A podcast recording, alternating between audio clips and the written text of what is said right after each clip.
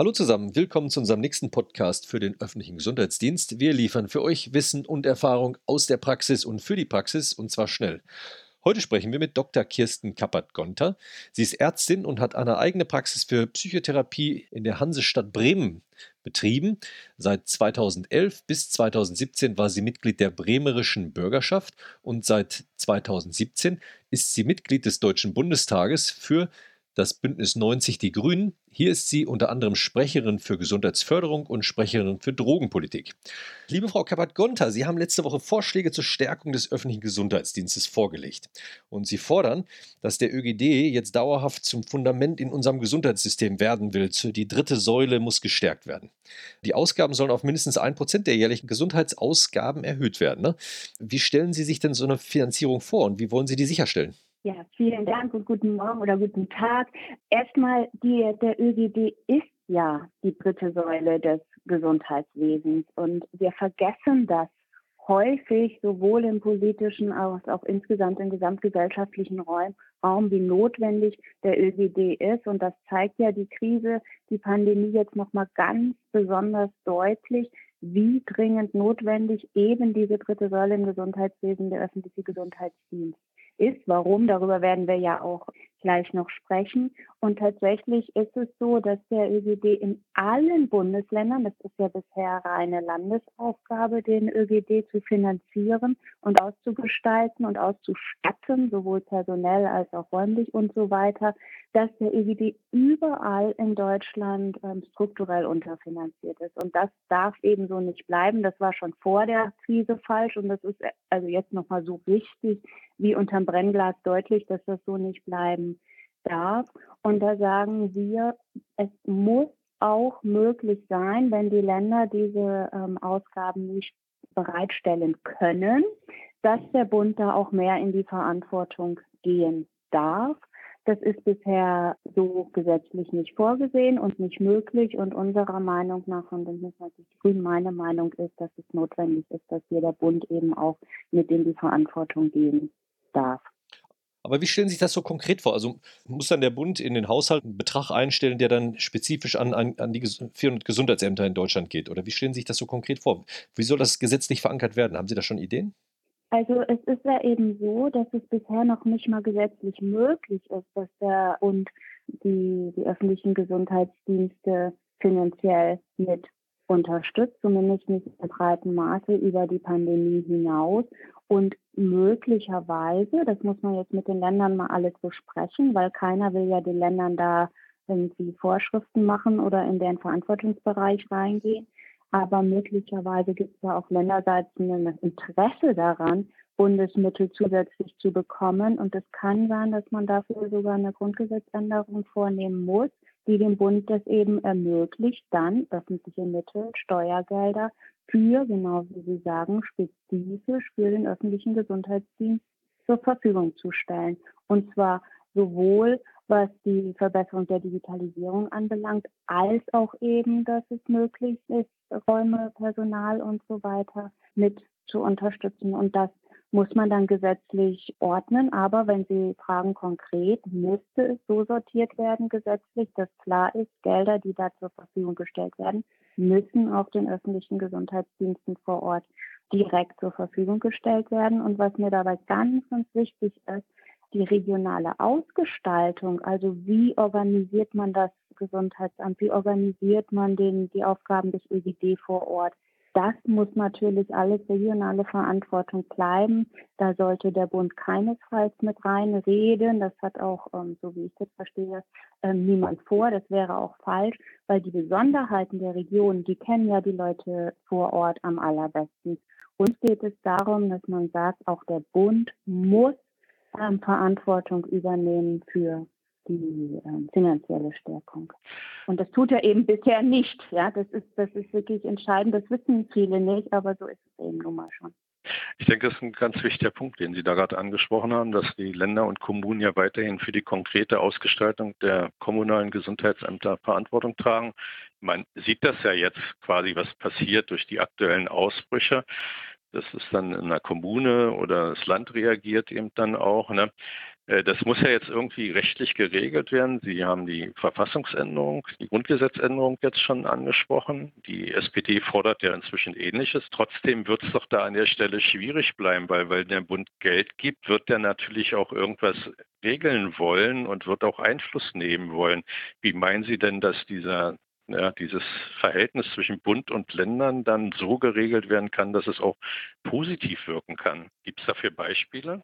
Also der Föderalismus ist meiner Meinung nach ganz wichtig und eine Grundsäule unserer Demokratie. Es gibt ja auch immer wieder Menschen, die das grundsätzlich kritisieren oder in Frage stellen. Das geht mir überhaupt nicht so. Ich halte den Föderalismus ähm, sowohl historisch als auch praktisch für richtig und gut und notwendig und meine eben auch, dass die ähm, Ausgestaltung absolut in die Kompetenzen vor Ort gehört. Was der Bund regeln könnte, ähm, wäre grundsätzliche Anforderungen an den ÖGD, dass man sagt, das sind grundsätzliche Aufgaben, zum Beispiel auch was die, was die Planungskompetenzen anbelangt. Ich meine, dass es sinnvoll wäre, den ÖGD, den ÖGD da auch mehr ähm, Kompetenzen zu geben. Wir sehen ja jetzt in der Pandemie, dass Gesundheit eben weit mehr ist als ein individuelles Geschehen. Und wir bekommen die Pandemie ja nur deshalb in Deutschland ziemlich gut derzeit in den Griff, weil wir eben äh, merken, dass es um die Rahmenbedingungen geht, dass es um diesen ganzen Ansatz von Public Health geht. Das geht ja weit über reine Hygienemaßnahmen hinaus. Und da ist der ÖGD dann die Kompetenzstelle, die dieses Wissen um Public Health, um Health and All Policies, um wie muss man in einer Region Untersuchungen in den ähm, Kindergärten und Schulen, wie macht man begleitende ähm, Angebote, all das, da hat der ÖGD ja die zentrale Kompetenz und die sollte man ausdehnen und auch nochmal deutlicher festschreiben. Und das könnte natürlich grundsätzlich auf Bundesebene für alle Länder erfolgen, dass man diesen, ähm, die Bedeutung des ÖGD erstmal festschreibt. Ich möchte aber ausdrücklich dazu sagen, das sind erstmal Vorschläge und es geht hier nicht darum, dass irgendeine grüne Politikerin oder Berlin oder weiß nicht wer ähm, jetzt, jetzt sagt, so, so machen wir das und ähm, der Bund drängelt sich da rein. Mir geht es darum, deutlich zu machen, der ÖGD ist so wichtig und gehört gestärkt und wir wollen den Dialog mit den Ländern und mit den Beteiligten vor Ort beginnen, um zu überlegen, was könnten da die besten Möglichkeiten sein. Aber diesen Dialog, den muss man eben jetzt beginnen. Aber es ist noch nicht mhm. irgendwie eine Entscheidung, ja. Das, also mir ist ganz wichtig, dass es nicht jetzt so, so, so eine Angst gibt, sondern es soll darum gehen, die Gesundheitsämter, die ÖGD vor Ort zu stärken und die Bedeutung auszugestalten, die der ÖGD ja schon lange haben sollte. Also es ist ein Impuls jetzt, ne? Genau. Jetzt haben Sie noch eine andere Wunde angesprochen, die den ÖGD ja ausbluten lässt. Die große Frage, warum werden Bevölkerungsmediziner signifikant schlechter bezahlt als Individualmediziner. Also die Bezahlung der Ärztinnen und Ärzte in den Einrichtungen des öffentlichen Gesundheitsdienstes, in den Gesundheitsämtern ist ja um einen, einen signifikanten Betrag geringer, als das in den Krankenhäusern der Fall ist. Die kommunalen Arbeitgeber fürchten natürlich, dass man die jetzt höher bezahlen müsste. Da, da, die fürchten das so ein bisschen wie der Teufel das Weihwasser. Da sagen sie auch, das muss jetzt mal geändert werden. Wie stellen Sie sich das denn vor? Soll, muss da auch ein Sonderprogramm her oder wie kann man jetzt mal erstmal klarstellen, dass gleiche Arbeit, gleicher Lohn sichergestellt wird?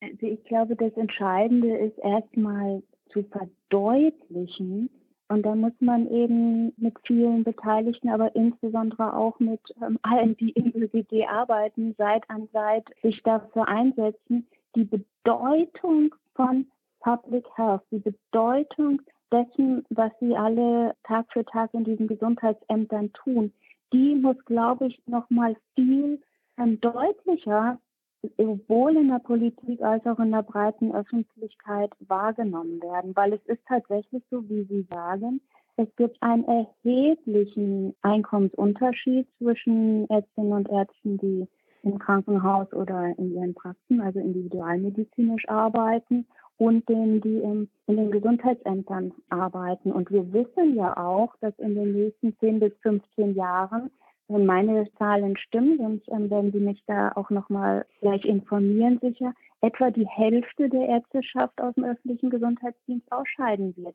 Und da ist die Frage, wo kommt denn der Nachwuchs her?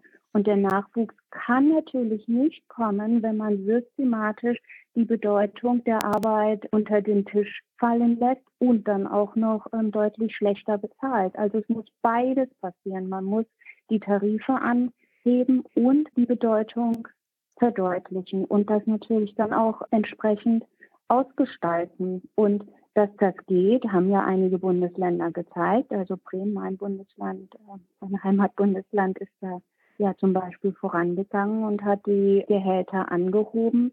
Und es wird auch notwendig sein. Wir wissen ja, dass wir in manchen Landstrichen kaum noch Ärztinnen und Ärzte für diese ja, wichtige und auch tolle Arbeit gewinnen können. Und das darf natürlich so nicht bleiben. Und wenn man sich die Bedeutung des ÖGD und die Arbeit vor Augen führt, dann ist ja völlig klar, dass man ähm, auch Nachwuchs dafür braucht und eben auch ärztlichen Nachwuchs. Ich bin überhaupt nicht der Auffassung, auch nicht als Ärztin, dass nur Ärztinnen und Ärzte irgendwie gute Arbeit machen. Ganz im Gegenteil, geht auch um den Personalmix. Es geht darum, dass wir gerade in den Gesundheitsämtern ja viele Menschen haben, die ihre Kompetenzen miteinander der Öffentlichkeit zur Verfügung stellen. Und das muss natürlich auch so sein. Also mir geht es auch als Ärztin nicht darum, jetzt zu sagen, wir gucken nur auf die Ärztinnen und Ärzte, sondern es muss um das gesamte Gefüge, um alle ähm, Berufsgruppen im ÖGD gehen, die entsprechend vergütet werden und eben auch auf Augenhöhe miteinander zusammenarbeiten.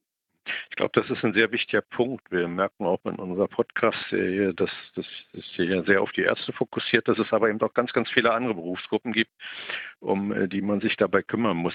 Was mich jetzt nochmal interessieren würde, Sie haben es vorhin schon mal kurz angedeutet, dass ja, der Bund vielleicht bestimmte Rahmenbedingungen beschreiben sollte. Nur haben wir die Situation äh, bei uns in Deutschland, dass die länderspezifischen Gesundheitsdienstgesetze die Aufgaben und Verantwortlichkeiten des ÖGDs ja sehr unterschiedlich regeln. Da braucht es mehr Einheitlichkeit. Stichwort Mustergesundheitsamt geht ja jetzt so ein bisschen in die Runde.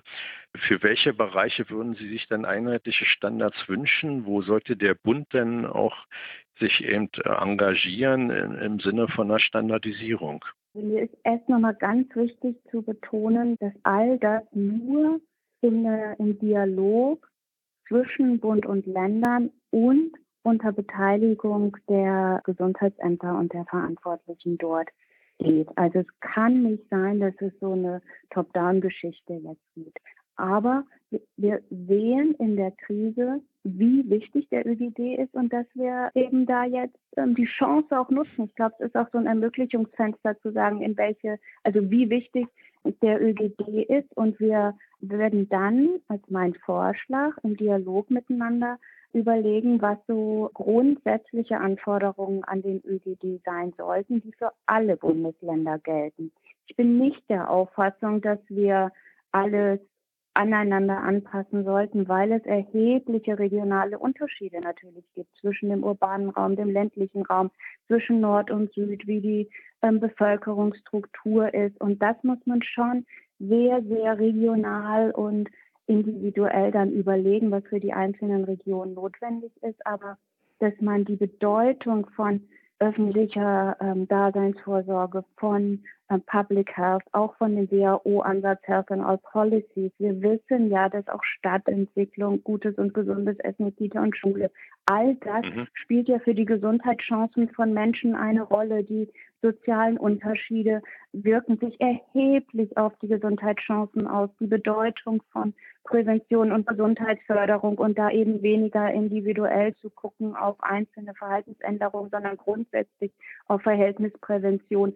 Das sind Aufgaben, die dem ÖGD ja immanent sind, die er ja auch vielerorts hervorragend ausfüllt. Aber das nochmal wirklich auch zu beschreiben für alle Gesundheitsdienste in unserem Land, das halte ich für eine notwendige Aufgabe. Und dann die einzelne Ausgestaltung bis hin dazu, wie man den Personalmix organisiert. Ich meine, das muss man dann wirklich regional verankern, aber beispielsweise auch Anforderungen an Tarifgefüge. Das wären ähm, sicher Dinge, worüber man sich auch einigen sollte, damit es nicht zu erheblichen Einkommensunterschieden führt und dann womöglich so ein Drift gibt von bestimmten Regionen weg. Das wäre ja mehr als schädigend. Muss, mhm. muss man hier nicht so einen Unterschied machen? Also auf der einen Seite haben Sie natürlich völlig recht. Man muss äh, dazu in der Lage sein, lokal und regional auf die Unterschiede eingehen zu können und äh, auch da entsprechend die Ressourcen vorhalten, um das so zu machen, was man sich wünscht. Und das muss auch vielleicht in den lokalen Rechtsnormen so festgehalten werden.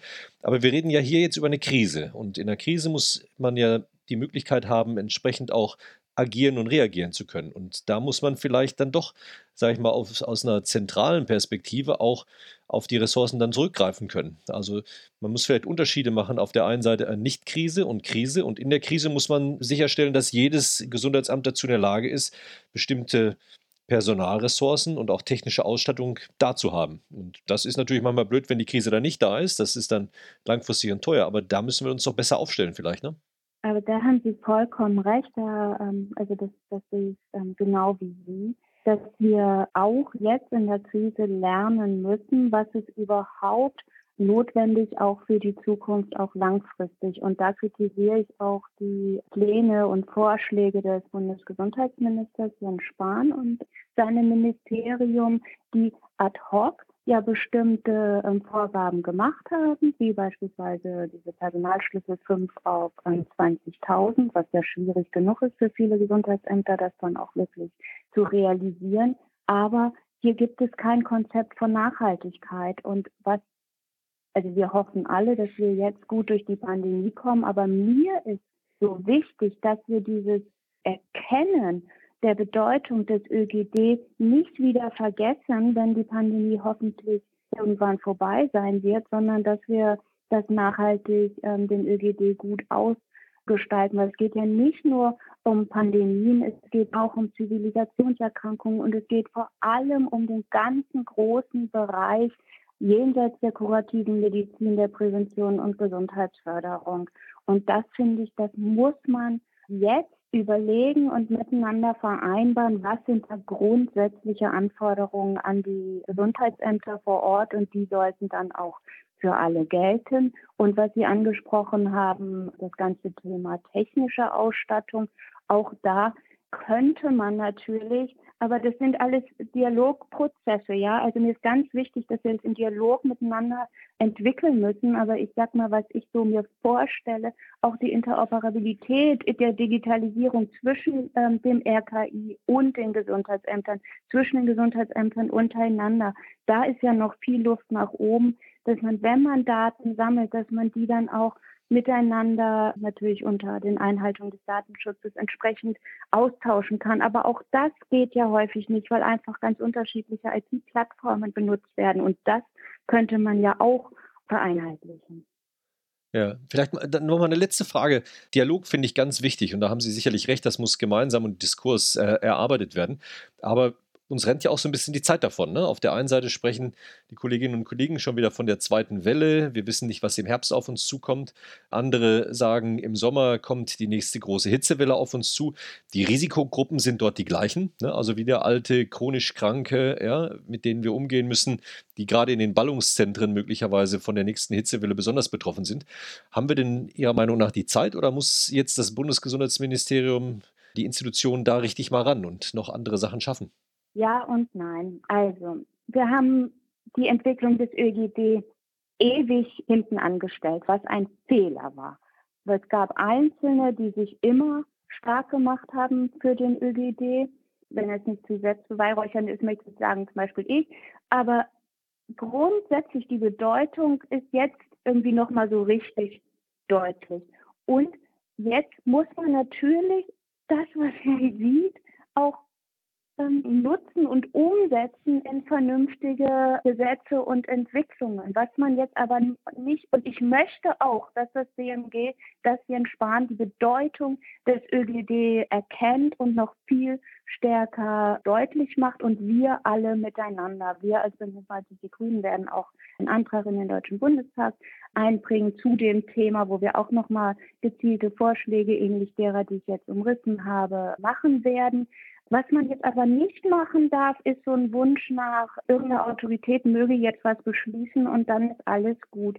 dann würde man wirklich die Kompetenz der einzelnen Gesundheitsämter vor Ort, der Regionen überspringen und nicht nutzen. Und das wäre auch unfair und respektlos. Also man muss wirklich beides machen. Man muss die Bedeutung stark machen. Man muss jetzt das, was man regeln kann, jetzt schon regeln, was den Gesundheitsämtern zugutekommt. Aber wie man das im Detail ausgestaltet, auch in diesem sehr sensiblen Gefüge zwischen Bund und ähm, den Ländern, was worüber wir ja anfangs gesprochen haben. Dafür muss man sich tatsächlich jetzt auch die Zeit nehmen, damit es da nicht zu auch unnötigen Verwerfungen womöglich kommt, weil wir sollten ja gemeinsam das Ziel haben, den ÖDD zu stärken und diesen, diesen Ansatz von Gesundheit für alle stärker in den Vordergrund zu stellen. Und die Chance ist jetzt, die sollten wir ergreifen miteinander, aber doch mit der entsprechenden Ruhe und Sorgfalt. Klare Worte von Dr. Kappert-Gonter aus dem Bundestag von der Partei der Grünen. Vielen Dank für Ihre Zeit und Ihre wirklich detaillierten Ideen und Ansätze, die Sie uns hier geschildert haben. Vielen Dank. Vielen Dank, dass wir miteinander sprechen ja, konnten. Herzlichen Dank auch von meiner Seite. Tschüss. tschüss. Und tschüss.